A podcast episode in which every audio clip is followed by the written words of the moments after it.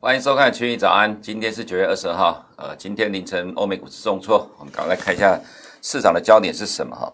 那第一个部分呢，就是从昨天对欧洲股市、亚洲股市都产生影响的这个洗钱丑闻，有一篇的报告呢，在昨天亚洲市场大概呃台湾时间早上九点钟的时候就已经在市场流传了哈，那造成亚洲金融股下跌，也连带使得欧洲后面开盘的金融股都下跌，还有新冠肺炎疫情在欧洲持续的升高，引爆了欧美股市的下跌。那再来是疫情受惠概念股呢，美国科技股今天终于反弹了哈。那第三点是美国最高法院大法官病逝，引发十一月三号选前的混乱，这个等一下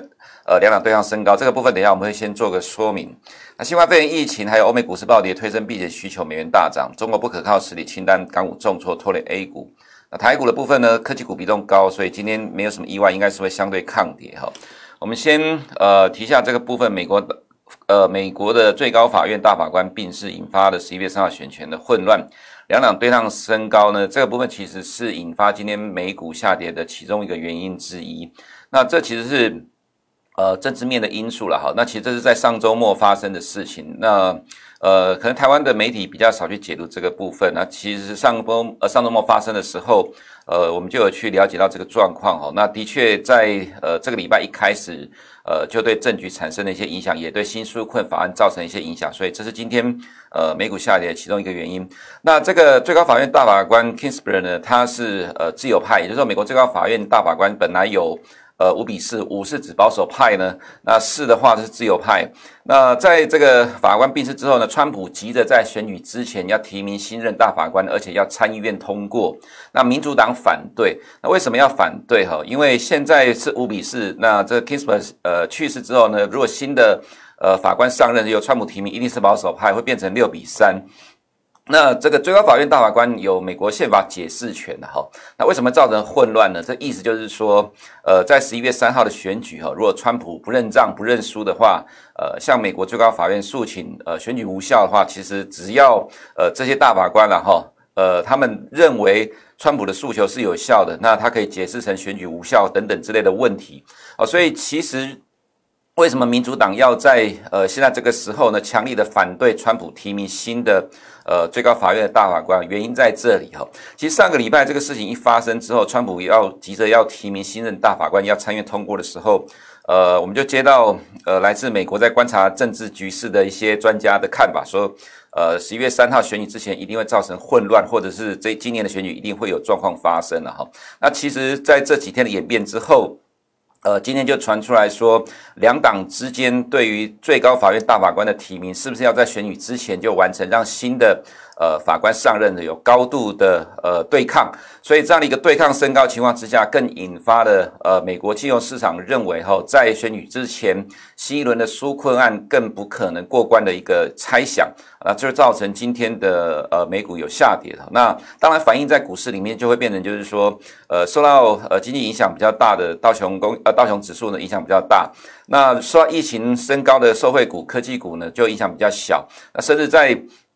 这样的混乱情况之下，科技股的呃这个基本面不受影响，所以是受惠的哈。所以其实虽然说从昨天到今天，欧美股市的下跌，欧股的重挫引爆了美股的下跌，金融股是其中一个部分。那还有新冠肺炎疫情的担忧，呃，就担心欧洲再次的全球呃全国封锁。不过其实另外一个更重要因素呢，就是这个部分哈，美国的最高法院大法官的病逝，引发了对于选举之前的混乱，还有新一轮纾困案没有办法过关的。呃，疑虑啊，造成美股的下跌。我们来看一下今天的呃股市的部分哦。昨天我们在盘前有提到说，S&P 五百金融股指数哦，那开始会走弱，因为呃不只是欧洲的疫情，美国的疫情持续哈，那这可能会对于。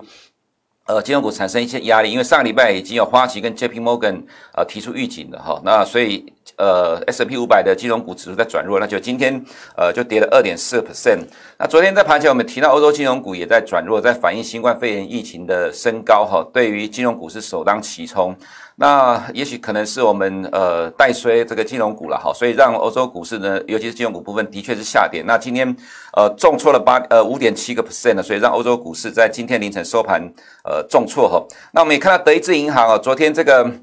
ICIJ 的报告出来，点名了几家大的银行吼。那在这几家大银行里面，德意志银行跌幅最重哦，今天凌晨收盘暴跌了八点七六 percent 呢，就反映了这样的一个洗钱丑闻哈。所以德呃德国股市呢，在今天暴跌了四点三七 percent。呃，反映了银行股的丑闻跟欧洲各国呃可能再度全面封锁的担忧，因为新冠肺炎疫情的关系。那我们可以看到呢，呃，在八月份这个地方这个时间点哦，它其实很像的震荡哈、哦，并没有像美国的科技股不断往上走高。那美国的科技股在八月不断往上走高之后，到了九月变成。道琼一度补涨，呃，但是后来又下来哈。但其实欧洲股市啊、其实并没有明显的跟着美股在走，反而是呃领先走弱一个状况。那昨天我们是用涨幅呃来看哈，欧美的股市的差距哈。我们今天看指数的部分哈，上面是 S M P 五百哈，就是刚才所提到，在八月份的上涨被科技股的带动创新高。但是下面是欧洲 Stock 六百指数哦，可以看到同个时间点呢，它其实很像震荡的，领先走弱。所以我们昨天有提到说，虽然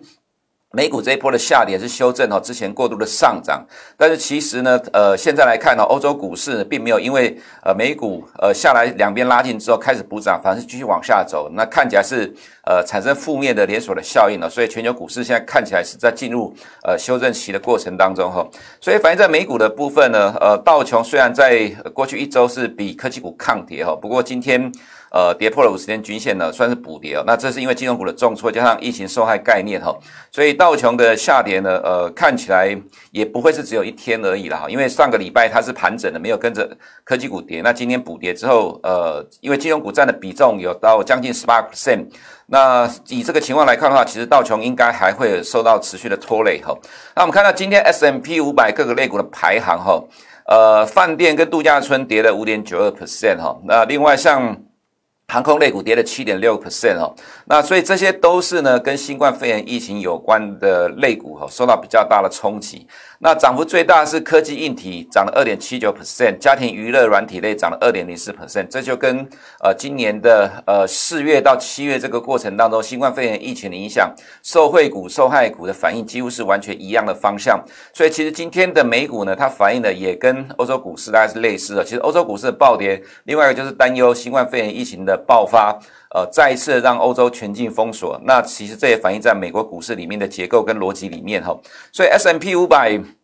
呃，今天是缩脚，没有跌得像道琼那么重。其实最主要原因是因为科技股的反弹啊。不过因为呃，我们认为说，其实这一波的从高档下来，它另外一个因素在修正过高的本益比哈。所以虽然今天科技股的反弹哈，带动了指数缩脚，不过还有待时间的考验哈。那今天的呃 Tesla 盘后跌了八趴哈，因为 Elon Musk 在今天说。新电池产品，因为今天是九月二十二号，就是电池日，是 Tesla 的股东大会。那股东大会之后会举行这个电池是，发表新的电池技术哈。那 Elon Musk 说哈，这个新电池的产品要在二零二二年才能生产的，所以盘后股价跌了八 percent。那也就是说，其实没什么意外的话，这一波去期待电池日的呃乐观哈，那应该是已经结束了哈。那这一波它其实相较于其他的科技股都是抗跌的，很有可能在接下来就会开始呃进入补跌的状况哈。那 Apple 涨了三点三个 percent，呃，就是反映它是疫情受惠股的概念。那在这个地方呢，守住了上升趋势线。我们常常在讲，其实 Apple 是美国科技股最重要的一档股票哈，因为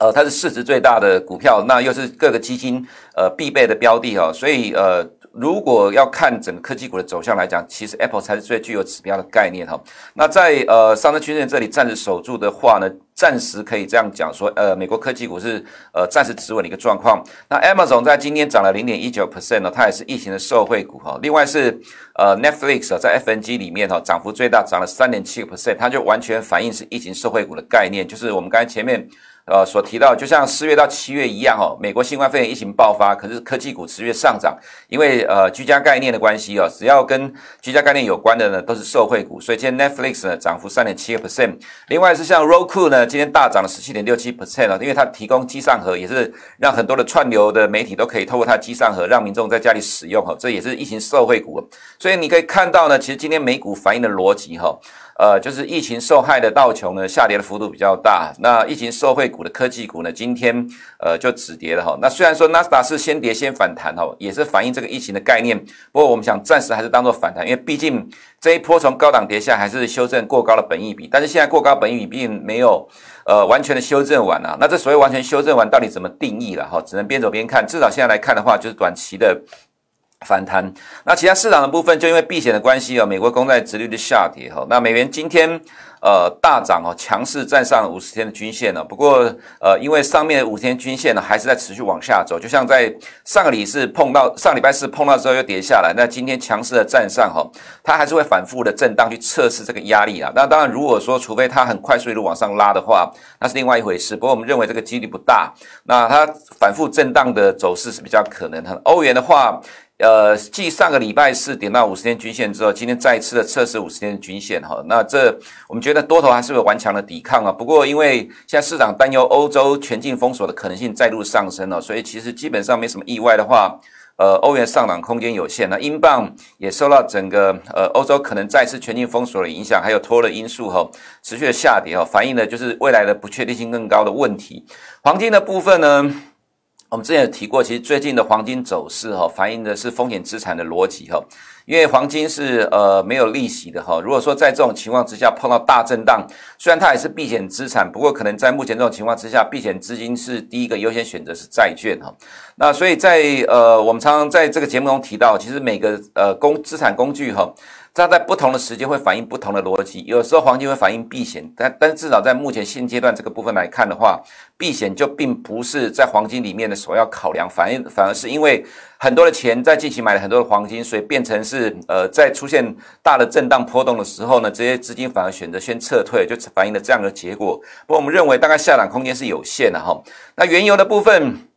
也是一样哈，是新冠肺炎疫情影响到呃全球第四的需求，还有美股的暴跌，都会冲击油价的走势。那大概还是会在两百天线附近的震荡哈。那呃外资在亚洲动态，昨天普遍是卖超了哈，因为印度是落后的，所以还看不出来哈。不过基本上呃外资应该是会持续的卖超。我们可以看到亚洲股市的部分，昨天。港股暴跌了两个 percent，最主要原因就是汇丰银行哈。那汇丰不管是在香港或者在英国，他们都比指数来讲哈大幅度的落后。那昨天汇丰控股跌了五点三三 percent，是港股大跌的原因哦。因为呃，环球时报说汇丰控股是在不可靠实体清单里面，因为它帮助。呃，加拿大哈提供的证据，让加拿大去呃扣住了这个华为的公主和孟晚舟。那这个股价呢，创了一九九五年以来的新低了，所以造成了港股的暴跌。渣打就是呃，刚才前面有提到了 ICIJ 的报告哈，只说渣打涉及洗钱，所以渣打跌了六点一八 percent。那金融股是昨天港股重挫的元凶哈。那在这个情况之下，我们认为其实未来的港股。还是会持续的弱势哈，因为还不只是金融股的问题，还有呃美国持续打压腾讯，还有一些科技股都会对呃港股造成影响。那港股的哦呃就沪深股通的部分呢，我们可以看到上礼拜五外资一天买超之后，昨天又卖超六十五亿啊，所以昨天的。A 五十大概跌了一点一二 percent，这符合我们的预期了。外资买超大概只能维持短期，那顶多大概一到两天哈。那在这个情况之下呢，呃，昨天的 A 五十也被港股下跌拖累哈。我们认为 A 五十下有呃下有撑，上有压，所以还是呃横向的震荡。那创业板指数跌了一点零三 percent 哦，但是我们认为其实上涨空间有限的，其实最主要还是因为美中的对抗局势升高的关系。那至于在呃台股的部分来看哈。呃，这个 ICIJ 的报告出来，其实在亚洲早上大概九点之前就出来了哈，所以昨天外资大卖台湾的金融股哈，那金融股指数跌了零点九五 percent，我们看了一下，昨天大概只有一档股票金控外资是小买超，其他全部的金控股哈外资都是卖超的情况哈，所以才会造成昨天台股下跌。不过即使如此哦，台积电也跟着跌哈。那其实对于加权指数来看呢，其实整个指数才跌零点六三 percent 哈，相较于亚洲其他指数来看，其实跌幅是有限的哈，所以。呃，相对抗跌，那刚好今天的凌晨美股收盘是道琼大跌，但是科技股呢，像纳斯达大概只有小跌零点一个 percent 而已。所以其实以今天的台股来看，我们认为昨天的亚洲股市已经先反应了，包括连台股也是一样。所以今天美股凌晨的重挫呢，呃，其实对台股今天的影响应该是不大哈，因为刚好。呃，你可以看到 NASA 上涨，它反映的是疫情受惠股。其实台湾的呃台积电的部分，台湾的半导体产业其实也是疫情受惠股哦。所以虽然今天凌晨的美股下跌，那昨天先反应之后，